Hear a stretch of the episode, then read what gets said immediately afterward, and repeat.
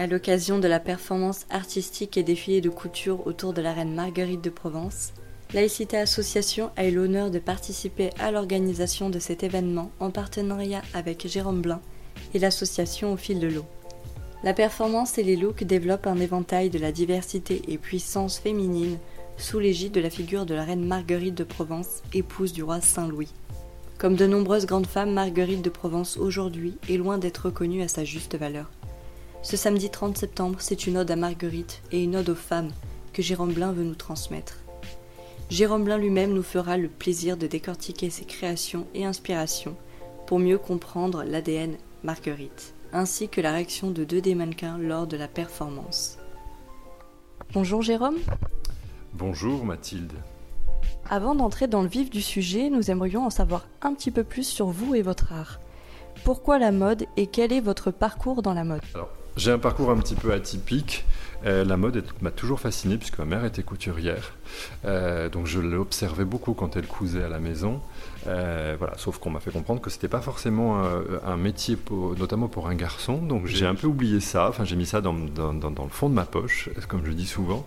Et j'ai fait des études d'histoire de l'art et d'art plastique. Et ensuite, j'ai été, fleuriste, un peu par hasard. Et il se trouve que dans la ville où j'ai créé ma première boutique de fleurs, je me suis installé comme, fleuriste à Dinard, en Bretagne. Euh, c'était un concept de, boutique-galerie, galerie d'art, où j'exposais déjà des choses sous la forme de pièces uniques, du mobilier, des objets et bien sûr des, peintures et des sculptures. Et il se trouve que dans cette ville, il y avait un festival de créateurs de vêtements. Euh, et j'avais fait pour, euh, pour l'occasion, j'avais décoré un peu ma boutique pour que ça corresponde un peu à l'actualité de la ville. J'avais fait des prototypes de vêtements avec un matériau que j'utilisais beaucoup en tant que fleuriste, qui était la colle à chaud. Donc j'en avais fait des petits médaillons. Euh, à main levée comme ça, que j'avais juste épinglé sur des bustes. Donc il n'y avait absolument rien de, de, portable, c'était juste du visuel. Euh, mais il se trouve que l'organisateur du festival est passé par hasard devant ma, boutique de fleurs, a aperçu ces prototypes et m'a dit mais il est entré, il me dit mais c'est quoi, c'est qu'est-ce que sont que ces vêtements? Et je lui dis mais ce ne sont pas des vêtements, c'est juste à titre décoratif.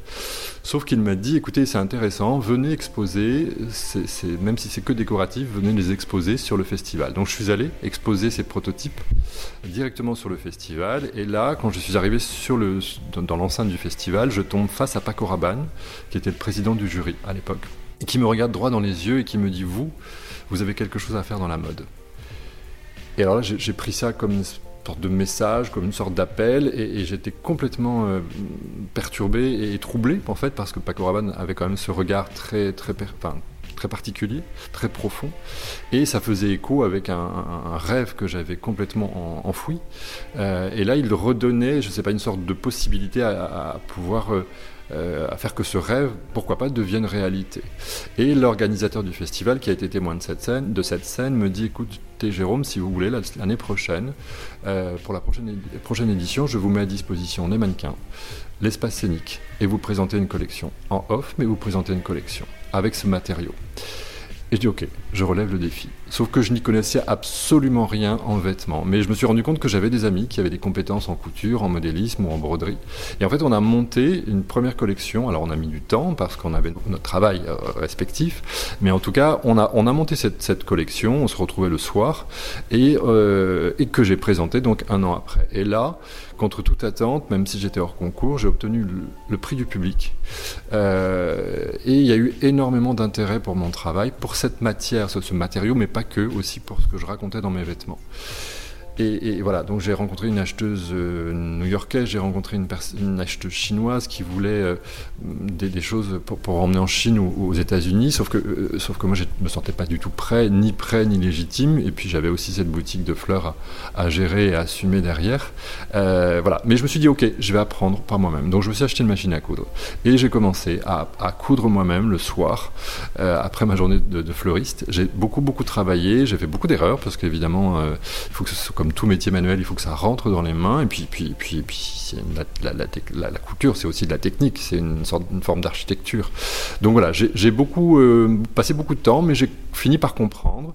Et, euh, et, chaque année, lors de ce festival, j'ai présenté à trois reprises des collections toujours, en plus de mon activité de fleuriste. Et, c'est devenu pour moi au fur et à mesure une évidence que je voulais vraiment faire de la, de la, de la couture mon métier. Euh, sauf que, voilà, donc je me suis dit, euh, Dinard, la Bretagne, c'est bien, mais il faut que j'aille à Paris. Donc j'ai arrêté mon activité de fleuriste brutalement. Euh, je suis reparti à zéro et je me suis dit, je vais à Paris. Et j'ai trouvé, je suis venu à Paris pendant deux jours, j'ai trouvé un travail, un logement, puisqu'il fallait un travail alimentaire, évidemment. Et, mais j'étais en plein cœur de Paris, j'étais à Arts et Métiers, et je me suis dit, je suis là pour travailler dans la mode, pour faire quelque chose dans la mode, pour rencontrer des gens, et voilà. Sauf que mes premières expériences ont été un petit peu laborieuses, je suis tombé sur des gens qui n'étaient pas très honnêtes, qui ont exposé mes vêtements, vendu mes vêtements, mais euh, sous leur nom. Et comme je n'avais pas signé de contrat, je me suis retrouvé complètement dépouillé du jour au lendemain de tout mon travail, de ce que, que j'avais fait au préalable. Et voilà, donc ça veut dire que j'ai complètement arrêté. Pendant trois ans, je n'ai pas cousu parce que j'étais un peu vexé, un peu déçu, un peu, euh, un petit peu dégoûté tout simplement de ce monde-là. Et donc j'ai profité de Paris, je me suis enrichi de plein de choses et il se trouve que j'ai changé de travail alimentaire. Euh, c'était toujours un travail alimentaire, je, vendais des meubles euh, et j'ai été démarché par une autre enseigne euh, qui était Boulevard Saint-Germain. Et quand je suis arrivé Boulevard Saint-Germain dans cette enseigne de meubles, ce qui était Roche-Beaubois, le, directeur du magasin me dit mais voilà j'ai vu sur, sur Google que tu avais fait des vêtements, ça te dirait pas de nous faire quelques vêtements pour mettre en vitrine pour Noël juste à titre décoratif? Je me dis bah, ça peut être l'occasion de, s'y remettre. Voilà, il n'y avait pas d'enjeu, c'était juste à titre décoratif là encore. Donc j'ai fait ces, vêtements euh, et là, de nouveau, énormément d'intérêt de la part de la clientèle de passage et notamment la clientèle américaine. Et je me suis dit mais c'est pas possible. il faut peut-être que je fasse quelque chose parce que le travail semble plaire. Et c'est de là où j'ai la décision de, de, suivre une formation, en plus de mon travail de, de, vendeur, à la Chambre syndicale de la couture parisienne, qui est maintenant l'IFM, où j'ai suivi des, des, cours euh, à raison de deux jours par semaine pendant six mois, des cours de modélisme et de moulage surtout, où là, ça a été une vraie révélation. Euh, et je me suis dit, c'est ce que je veux faire. Et entre-temps, j'ai rencontré quelques personnalités par le biais de mon travail chez Roche-Beaubois. J'ai habillé d'abord Isabelle Mergot, chroniqueuse et écrivaine et la personne que, que l'on connaît, euh, qui m'a présenté euh, à Adriana Carambeu. J'ai rencontré Jean-Paul Gaultier sur un festival à Cannes. Enfin, ça a été, ça a été une accumulation de signes en me disant il faut, c'est peut-être le moment de faire quelque chose. Et Jean-Paul Gaultier m'a encouragé aussi à le faire. Et je me suis senti prêt à me lancer à l'âge de mes 40 ans uniquement, donc ça fait 9 ans, où je me suis senti un peu plus légitime, après avoir fait cette, cette formation à la chambre syndicale, qui a validé quelque part mes acquis. Donc je me suis senti un petit peu plus, un peu plus fort pour, pour, mener cette, pour démarrer cette aventure. Et euh, les hasards de la vie ont voulu que, pour des raisons sentimentales, je me retrouve à Montpellier. Euh, j'ai quitté Paris et, j'ai décidé d'implanter mon, activité à Montpellier. Donc pendant 8 ans. Et là, j'ai constitué une clientèle où je travaille beaucoup pour le mariage notamment. Euh, sauf que Paris m'a toujours cruellement manqué et que j'ai eu l'occasion d'exposer, alors que j'étais à Montpellier, j'ai exposé à Paris puis à Londres. Et j'ai senti que mon travail était peut-être beaucoup plus compris. La démarche, le positionnement, le style, euh, l'unité de la pièce, parce que ça c'est quelque chose de très important pour moi, je ne fais que des pièces uniques, je ne duplique jamais deux fois la même pièce, était peut-être plus mieux perçu et mieux compris par les, par les populations soit parisiennes ou, ou en tout cas internationales de passage à Paris. Donc grande décision, grand changement, j'ai tout arrêté à Montpellier, je suis reparti de nouveau à zéro et voilà un an que je suis installé à Paris, donc j'ai la chance d'avoir trouvé cet endroit formidable sur l'île Saint-Louis, euh, qui est un showroom, euh, mais non seulement un showroom, c'est aussi un atelier. Euh, voilà, et depuis un an, j'essaie de faire connaître mon, travail et ma démarche. Comment décririez-vous votre art, vos créations et vos inspirations? Alors les inspirations, elles sont diverses et variées. le travail de, de Dior. Euh, alors ça se voit pas forcément toujours dans mes pièces, mais il y a vraiment une inspiration du travail de, des recherches de Christian Dior. Euh, et aussi euh, Dior à l'époque de Galliano, parce que hum, voilà, il avait, il avait cette fantaisie, il avait ce côté spectaculaire que, que, j'aime beaucoup aussi dans, dans le vêtement. donc voilà, Dior, Galliano, McQueen, par rapport à son côté, son côté très technique, mais à la fois un petit peu rock and roll et Westwood un petit peu parfois aussi par rapport à sa fantaisie, au mélange de matière et de matériaux. Euh, voilà, ça ce sont les principales euh, sources d'inspiration en termes de, de, couturier ou de maison de couture. Euh, ensuite, ça peut être une musique, ça peut être un tissu, ça peut être une, une silhouette, une femme que je vois passer dans la rue. Il y, y, a plein d'inspirations, on se nourrit forcément de plein de choses, plus ou moins, plus ou moins conscientes. Et si je dois décrire mon travail, j'aime bien dire que, que c'est un travail... Alors, je n'ai aucune prétention par rapport à ça, c'est-à-dire que je n'ai pas la prétention de, de révolutionner l'histoire du costume, c'est pas du tout ça. Euh, mais j'aime bien, euh, j'aime bien m'amuser. J'aime bien m'amuser, j'aime bien raconter des histoires. J'aime bien dire aussi que je, je, je suis quelqu'un, et puis je pense être aussi euh, incarner ça, c'est-à-dire je suis quelqu'un de faussement sage. J'aime, aussi travailler ça dans mes vêtements, c'est-à-dire que on se dit oui, la silhouette elle est plutôt classique, il y a rien, y a rien de nouveau. Sauf que quand on s'approche, en fait, euh, on se rend compte qu'il y a pas mal de transparence. Il y a des, coupes qui sont très très suggestives, sans forcément montrer, mais c'est plutôt mettre en valeur. Donc j'aime beaucoup jouer de ça, euh, sage, pas sage, ou re, sage ou moins moins sage. Enfin, j'aime bien ce, jeu-là. J'aime bien aussi que euh, quelquefois on se dit mais en fait on va tout voir de la, de la personne et en fait on s'approche on ne voit rien.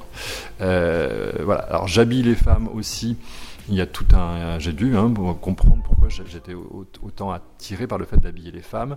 Il y a vraiment chez moi un besoin de, les mettre en valeur et en même temps de les protéger. Voilà, je suis très sensible à la cause féminine. Alors c'est très galvaudé depuis des années, mais c'est quelque chose de totalement sincère qui m'anime depuis très très longtemps.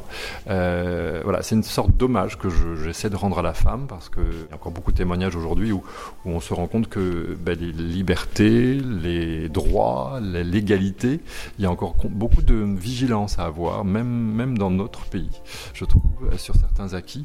Euh, donc il faut, il faut pas baisser la garde, en fait. Et c'est aussi pour ça que j'illustre régulièrement des, des, des d'Amazon en fait, des femmes qui, qui ont combattu pour leurs droits, euh, mais qui doivent rester un peu euh, vigilantes, qui sont toujours un peu sur le, sur le pied de guerre. C'est-à-dire que, attention, faut pas baisser la pression parce qu'on peut très vite rétrograder. Alors, c'est le cas en France, c'est encore pire dans certaines cultures. Euh, voilà, c'est aussi pour ça que ces Amazones, elles ont différentes différentes influences, euh, j'espère culturelles, euh, toutes ces déesses africaines, toutes ces déesses du Moyen-Orient, ces déesses asiatiques que j'essaie de, d'imager et, de, et, de, et de mettre en forme, en tout cas de faire prendre vie au travers de mes vêtements. Voilà, il y a un petit message comme ça. Euh, encore une fois, modestement, hein, je, je révolutionne rien ni personne, mais j'essaie d'apporter un peu ma, ma contribution. Et peut-être de dire attention, les filles ou les femmes, c'est pas gagné. Chacune de vos pièces sont uniques. Pourquoi les avoir nommées les fulgurances? Alors j'ai cette chance euh, de, ne, de, ne, pas être obligé de m'inscrire dans un calendrier de collection. Euh, voilà, toutes ces maisons de couture, euh, et, je les envie hein, quelque part, qui ont, le label notamment haute couture, euh, elles doivent répondre à un cahier des charges très très strict, notamment de production de tant de pièces qui doivent s'inscrire dans des collections. Moi, rien ne m'oblige à ça. Et si je suis faussement ça, je, suis aussi quelqu'un qui veut garder absolument la liberté. La liberté de créer, ce qui est moins évident quand on s'inscrit dans le cadre d'une collection. Moi, j'ai besoin de garder cette liberté, de d'éprouver du plaisir. J'agis énormément à l'instinct euh, et, et, ces fulgurances, c'était une façon de dire ok, je fais pas des collections, c'est une envie du jour ou de la semaine. Euh, voilà, la semaine prochaine, ce sera totalement différent. Étant donné la performance Marguerite, qui va être le sujet du défilé prochain, elle a un fil conducteur malgré tout. Est-ce que c'est une collection ou pas une collection? Alors Marguerite n'est pas vraiment une collection, même si, euh, en effet, il y a un fil conducteur. Et je profite de, cette, de cet événement euh, justement pour présenter ces Amazones dont je parlais tout à l'heure. Euh, C'est-à-dire que tout le monde s'attend, je pense, en tout cas beaucoup de personnes, par rapport à, à la genèse un peu de ce, de ce, de ce, de ce projet, qui est de redonner vie à Marguerite, qui a été reine de France et donc épouse de Saint-Louis, peut-être une dimension un peu historique. Volonté de la, encore une fois, de surprendre. Donc ce ne seront que des Amazones. Euh, dans une thématique de couleur qui est noir et or, euh, qui pour moi euh, illustre un petit peu justement ben, ce combat des Amazones. Il y a ce côté sombre du noir qui témoigne, je, pense en tout cas, de, la difficulté de certaines luttes, de certains combats. elles emportent un peu les stigmates, donc pour moi le noir incarne ça. Et en revanche, l'or, sur certains modèles, j'ai même travaillé avec de la feuille d'or que je suis venu déposer sur le noir, euh, montre l'espoir, euh, parce que je pensais quelqu'un de relativement optimiste quand même. Donc le meilleur est à venir, le meilleur est à vivre, euh, mais tout ça sur un fond d'une certaine, pas cruauté, mais, mais ce noir nous, nous, ramène à quelque chose de, beaucoup plus terre à terre. voilà, il y a ce noir et puis il y a la couleur un peu de l'espoir qui là sera un peu l'or en fait pourquoi avoir fait le choix de la figure de la reine Marguerite de Provence comme chef de file Quand je suis arrivé sur l'île Saint-Louis, donc ça fait un peu plus d'un an, je me suis un peu documenté sur la vie de Saint-Louis et j'ai lu euh, que Saint-Louis avait eu trois maîtres mots dans sa vie, qui étaient Dieu, euh, parce que c'était quelqu'un d'extrêmement croyant et pieux, euh, France en tant que roi de France, et troisième mot, Marguerite. Je me dis, mais qui est cette Marguerite? Évidemment, très vite, on, se rend compte que c'était euh, c'était son épouse, Marguerite de Provence. Et quand, j'ai commencé à lire quelques petites choses sur Marguerite de Provence, je me suis rendu compte que c'était une femme euh, qui n'avait pas été que l'épouse de. Euh, c'était une femme qui a, vraiment soutenu son mari, qui était à ses côtés, qui n'était pas derrière lui, qui était vraiment à ses côtés. Tant au niveau de, ses, combats qu'au niveau de. ses actions, même Saint-Louis était quelqu'un qui, qui était très généreux envers la, les gens qui étaient pauvres. Donc elle s'est beaucoup impliquée dans les actions de son mari. Elle a, elle a fait preuve d'une indépendance, euh, d'une liberté de pensée et d'action euh, pour le XIIIe siècle. C'est assez, assez, rare de constater tout ça. C'était, euh, elle, a, elle a favorisé aussi les échanges entre la France et l'Angleterre, puisque sa sœur était mariée au, au roi d'Angleterre. donc les deux sœurs ont fait en sorte que les deux royaumes se rapprochent. Euh, et puis, euh, de façon plus, personnelle et plus intime, euh, on se rend compte que même si le mariage a été arrangé, puisqu'ils se sont mariés, Saint-Louis et Marguerite, Marguerite avait 12 ans et Saint-Louis 18, c'était évidemment un mariage arrangé pour rapprocher le duché de Provence et le, royaume de France, il se trouve qu'ils se sont, sont tombés éperdument amoureux. et ils se sont aimés passionnément toute leur vie aux grandes dames de la mère de Saint-Louis, Blanche de Castille, qui est devenue très très jalouse de sa belle-fille, euh, qui empêchait que le couple euh, ait une liaison, en tout cas une vie de couple, euh, une, vie, charnelle, des relations charnelles, et qu'à cela ne tienne, en fait, le couple a fait construire un, un souterrain dans le château de Blanche de Castille pour qu'ils puissent se retrouver la nuit. Ils ont eu 11 enfants, et c'est aussi pour ça qu'il y aura 11 marguerites en fait demain. Euh, C'était la petite symbolique du, du, chiffre, du nombre. Et, et cette femme en plus, euh, on, lit qu'elle qu'elle était réputée pour sa beauté, pour son élégance, pour son choix des beaux vêtements et des belles matières. Je me dis mais cette soir elle est trop belle. Euh, pourquoi ne pas ne pas redonner vie à cette marguerite? Comment comment Marguerite aujourd'hui, si elle vivait à notre époque, comment elle pourrait s'habiller pour aller euh, déguster un sorbet de glace euh, chez notre glacier internationalement connu, pour aller découvrir une exposition dans une galerie d'art qui serait sur l'île Saint-Louis pour aller se poser, prendre un café en terrasse ou s'acheter une crème de beauté fabriquée sur l'île Saint-Louis. Enfin voilà, comment, euh, comment Marguerite pourrait aujourd'hui s'habiller et quelles seraient un petit peu ses habitudes et, où principalement elle irait faire son, son, shopping ou son commerce ou acheter ses fleurs. C'est bien aussi peut-être d'apporter une figure un peu féminine à cette île Saint-Louis euh, parce que l'île quelque part peut être aussi vue comme une femme. Il y a un côté très, euh, très berçant quand on a la chance de vivre ici. Il y a un côté très maternant puisqu'on se sent enveloppé par cette scène qui nous, qui nous entoure. Euh, voilà. Et, je me dis, mais cette histoire, elle est trop belle. Donc il faut redonner vie à cette Marguerite. Il faut la, la ressusciter. Et on le fera demain, euh, entouré de 90 intervenants, ce qui est énorme. C'est un vrai show. Euh, ça mêle vraiment toutes les expressions artistiques parce que je pense que Marguerite, si elle vivait aujourd'hui, elle aimerait la danse, elle aimerait évidemment le théâtre, elle aimerait la, musique euh, et, j'espère les vêtements. C'est un hommage finalement à une reine qui a été trop souvent oubliée. Oui, c'est exactement un hommage. Euh, alors Saint-Louis, évidemment, bien, mais, mais il y avait aussi Marguerite. Et Marguerite, c'est bien de, de parler d'elle. Pouvez-vous nous expliquer les différentes déclinaisons des marguerites et qui sont-elles? Alors, elles seront vraiment très différentes, ces marguerites, même si euh, il y a, je, pense, une unité au niveau de, leurs vêtements. Parce que la première marguerite, en accord avec le curé de la paroisse, sortira de l'église. Euh, donc elle sera revêtue d'une longue cape dont elle se débarrassera quand elle sera dans la rue, mais on va respecter aussi les, codes et les usages pour, euh, pour aller prier ou se recueillir dans une, dans une église. voilà, donc il y aura une marguerite assez, peut-être un petit peu plus introverties, un peu plus spirituelles, un peu plus religieuses. Euh, et petit à petit, eh bien Marguerite, elle va s'émanciper euh, aussi. Elle, elle aura une autre, toute autre tenue pour aller déguster un, sorbet chez, à la maison Bertillon. elle aura des influences japonaises parfois. Elle aura des influences africaines, parfois également. Elle aura des influences orientales parce que, notamment, elle est en Égypte. Et c'était ça aussi l'idée, c'était de se dire, si Marguerite, elle allait aujourd'hui en Égypte, comment elle pourrait revenir de son, habillée de son voyage d'Égypte? Quelle étoffe, quelle, quelle matière elle pourrait porter, ramener d'Égypte? Donc il y a toujours ce petit lien quand même avec, avec, un, avec des faits historiques, en tout cas l'histoire de Marguerite. Donc elles seront très différentes. Euh, Blanche de Castille euh, sera également représentée, euh, la mère de Saint-Louis, qui, euh, alors, elle aura une toute autre, une toute autre dimension, puisque elle parcourra la rue Le Gratier. dans la rue Le Gratier, il y a un club libertin. Et Blanche de Castille, incarnée par Maria, va, va sortir du club libertin et aura une attitude beaucoup plus maîtresse-femme, un peu à l'image de Blanche de Castille, mais, mais voilà, à côté beaucoup plus rock'n'roll voire limite un petit peu tendancieux, tout en restant correct. Hein, mais ce sera un peu la maîtresse femme euh, qui arrivera euh, dans la rue. Elle sera suivie par un hot road, c'est ces fameux véhicules complètement euh, surréalistes qui servent beaucoup pour le cinéma. Elle aura son garde du corps, voilà, qui, qui, qui, veillera sur elle, et elle, elle arrivera en voulant donner en voulant sermonner sa, nouvelle belle-fille. Voilà, donc il y a plein de jeux comme ça. Et il y a aussi Marguerite qui va aimer le street art, puisque de la galerie 33 mai, euh, on va reconstituer une fresque qui va être faite au sol avec un artiste qui va la faire à la craie.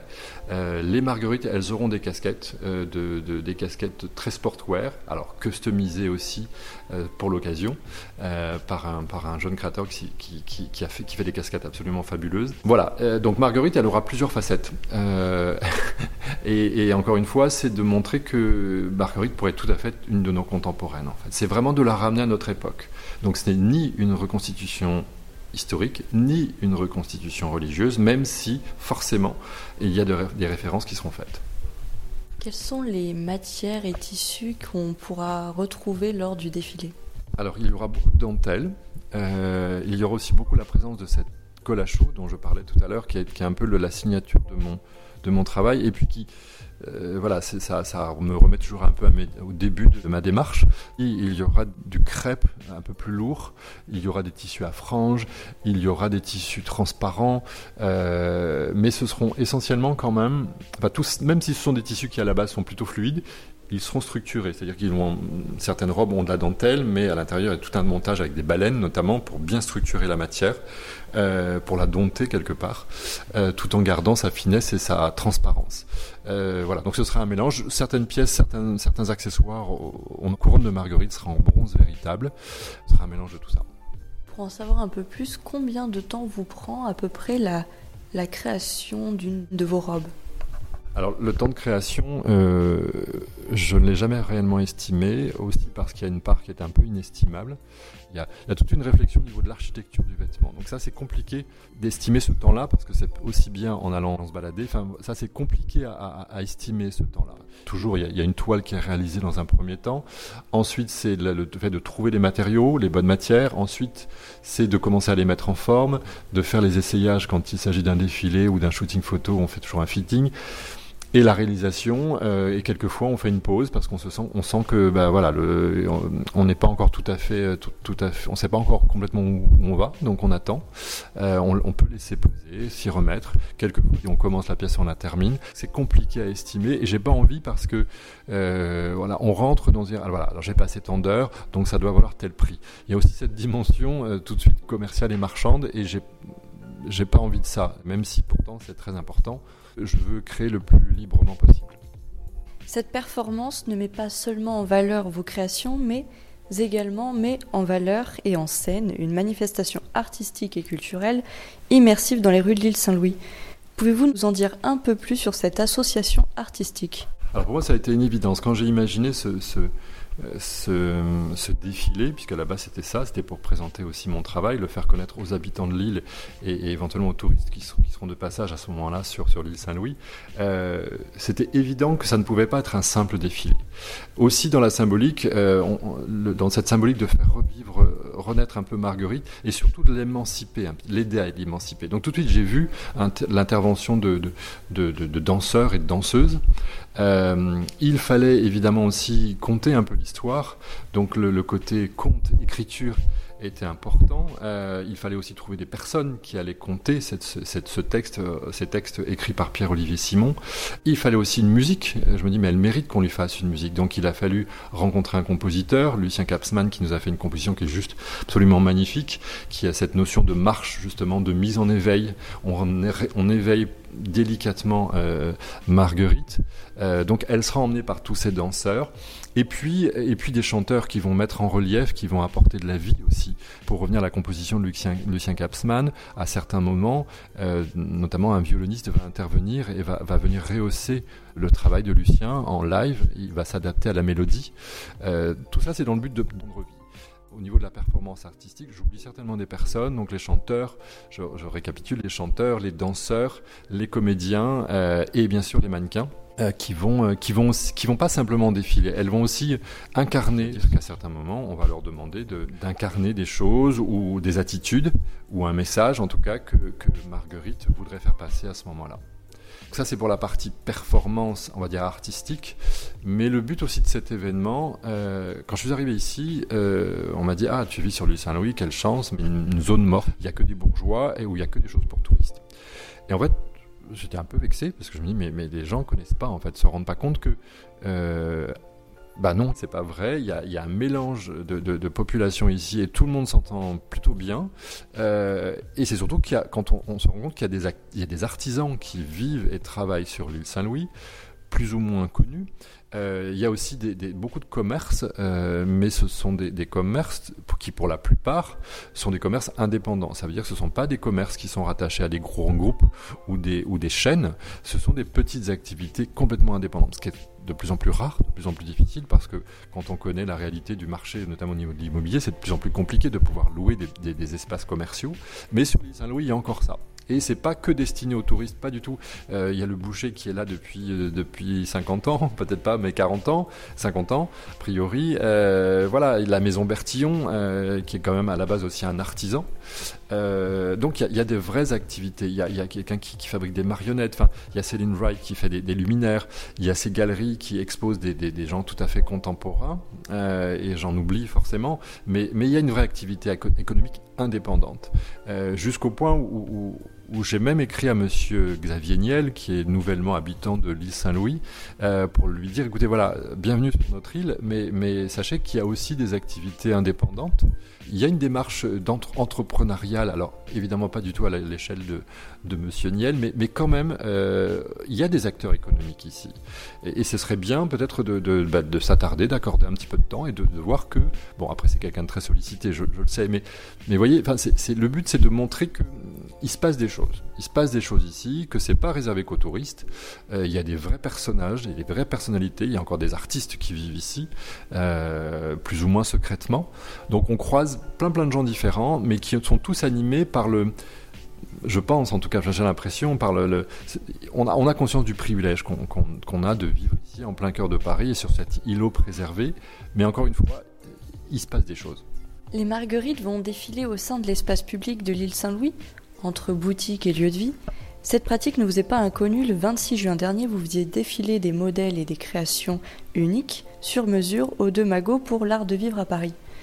Pourquoi ce choix singulier de les faire traverser l'espace public? Aimez-vous faire animer et vivre vos œuvres? Alors oui, cette notion d'extérieur euh, qui est toujours un peu stressante parce que la météo quelque chose d'ingérable et qu'il n'y a jamais de plan B. S'il pleut, c'est pas, en fait, il ne faut pas qu'il pleuve, c'est juste inconcevable. Euh, L'idée aussi, euh, c'est que là, on est en pleine Fashion Week. Euh, tous ces défilés euh, sont vraiment réservés à des élites. Euh, ce qui est un peu dommage. Bon, je peux comprendre parce que, parce que voilà, ça fait partie du, du storytelling de chaque marque et autres. Mais pourquoi pourquoi réserver ça uniquement à une élite? Pourquoi ne pas donner l'accès à tous euh, aussi bien touristes que résidents, que des gens de différents milieux culturels ou sociaux? alors moi, je suis, à la base, je suis provincial, je suis quelqu'un de, de d'un, issu d'un milieu très modeste. Euh, et, je me dis, mais on n'a pas à se priver de ça. Il n'y a pas de raison. C'est pas parce que on, ne travaille pas pour un magazine ou pour je ne sais quoi qu'on ne peut pas avoir accès à ce genre de choses. Je trouve que de descendre ça dans la rue, de rendre ça totalement accessible, il n'y a pas une action politique, parce que bon, il faut, raison garder quand même, mais, il y a quand même cette démarche de dire, on peut le faire nous aussi, on peut le faire, on peut donner ça, on peut donner l'accès à, tout profil de personnes, et que chacun, chacun puisse profiter de, ce genre de moment où, ben voilà, on donne accès à, des choses, j'espère, esthétiques, euh, et, qui fascinent. De toute façon, voilà, l'univers de la mode, c'est l'univers du spectacle, donc euh, beaucoup de gens sont fascinés, aimeraient assister à un défilé, un défilé de mode. Et ben là, on leur donne l'accès en fait. Et on met ça dans la rue. On a la chance d'avoir une très belle rue euh, dans la, rue Saint-Louis en Lille. Et eh bien pourquoi pas quoi? Pourquoi pas le faire dans la rue? Au De Mago, c'était un petit peu différent. C'était aussi en extérieur. Euh, c'était une soirée privée, donc euh, voilà, tout le monde ne pouvait pas y assister, même s'il y avait toute une partie du parcours qui était visible de la rue. et moi, je trouve que ça démocratise un peu les choses. C'est important. Et puis le but de ce projet aussi, c'est de d'essayer d'extirper euh, les, personnes qui seront présentes un peu de leur, leur quotidien, qui parfois est un peu difficile, un peu plombant. Là, c'est d'essayer de leur faire vivre un petit moment suspendu. Euh, c'est d'ailleurs euh, un peu le message que j'ai transmis auprès des, danseurs, leur dire voilà, allez chercher le public pour pour les extirper de leur, euh, de leur tracas, de leur poids. Euh, faites-les s'envoler, en tout cas, faites-les penser à autre chose, qu'on apporte une forme de magie. Euh, pas de la poudre aux yeux, mais en tout cas, voilà, un petit moment, un petit moment de rêve. Je vous remercie Jérôme Blin pour avoir répondu à mes questions. Merci beaucoup Mathilde, merci à la Islita qui a apporté son soutien depuis le début de cette folle aventure et qui va avoir l'ingrate tâche de sécuriser l'accès, euh, enfin en tout cas de sécuriser le, oui, l'île Saint-Louis euh, pour éviter que, que les voitures ne viennent perturber le, le, la, déambulation et la performance. Donc un grand merci pour votre énergie, votre gentillesse, votre implication et puis à bientôt pour de nouvelles aventures. Bonsoir les filles, comment vous appelez? Bonsoir, moi c'est Kathleen. Et moi c'est Margot.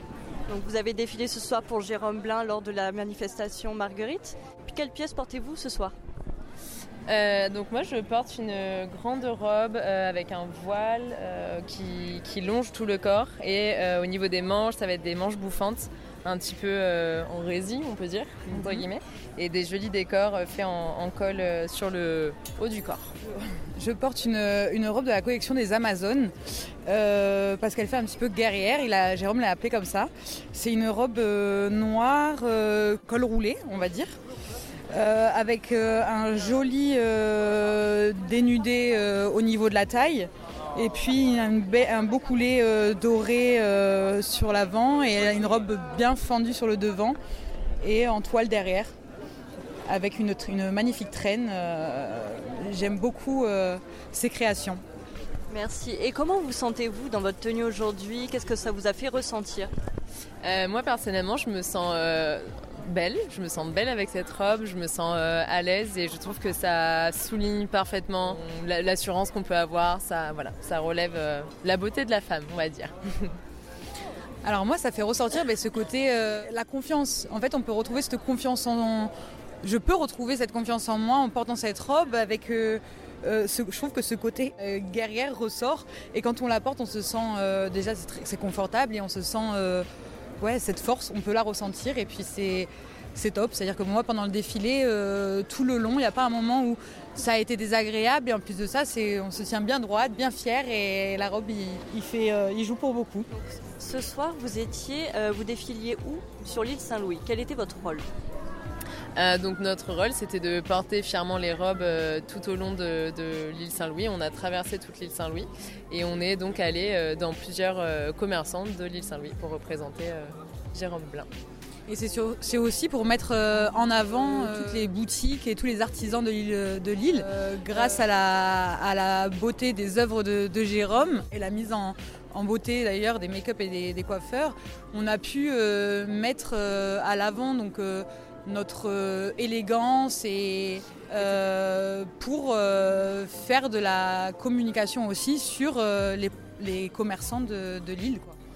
Et je voudrais rajouter que je trouve ça fabuleux parce que fait, cet événement était à l'initiative de, de Jérôme Blin, le créateur. Et ce que je trouve beau, c'est que grâce à, lui-même, en fait, sa façon d'être, son ouverture euh, euh, d'esprit et sa, facilité d'aller vers les gens, il a réussi à unir tellement de personnes et à créer un magnifique événement euh, avec mais plein de, diversité. on a trouvé des danseurs, on a trouvé des, des cracheurs de feu, des mannequins. Il y a eu vraiment, mais tout le monde a été réuni grâce à une personne et à l'amour et à la bienveillance d'une personne. Et je trouve ça magnifique. Et vous, je crois que vous étiez sur le staff. Comment s'est déroulé le défilé qu'est-ce que vous en avez pensé?